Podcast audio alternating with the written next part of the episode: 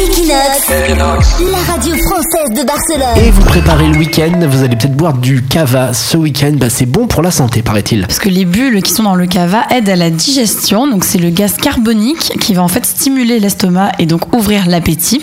Il y a aussi l'acidité du cava qui permet d'éliminer les toxines du corps.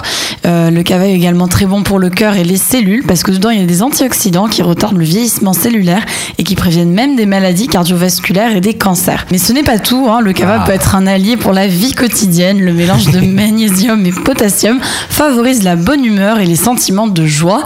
Et le cuivre et le fer ionique vont même aider à se détendre et à très bien dormir. Tu vas presque nous dire que le champagne est meilleur pour la santé, le cava que l'eau. Mais presque, écoute, apparemment. euh, Écoutez, avec Leslie qui va devenir infirmière bientôt, si vous êtes malade, que vous êtes à l'hôpital, au lieu de vous servir de l'eau, on va vous servir du champagne. tout à fait. T'imagines, ça irait beaucoup mieux hein, dans, les, dans les hôpitaux, les urgences, tout ça. Avec modération, Avec tu modération, s'il y a du champagne qui coule à flot. En tout cas, profitez bien du cava ce week-end à Barcelone.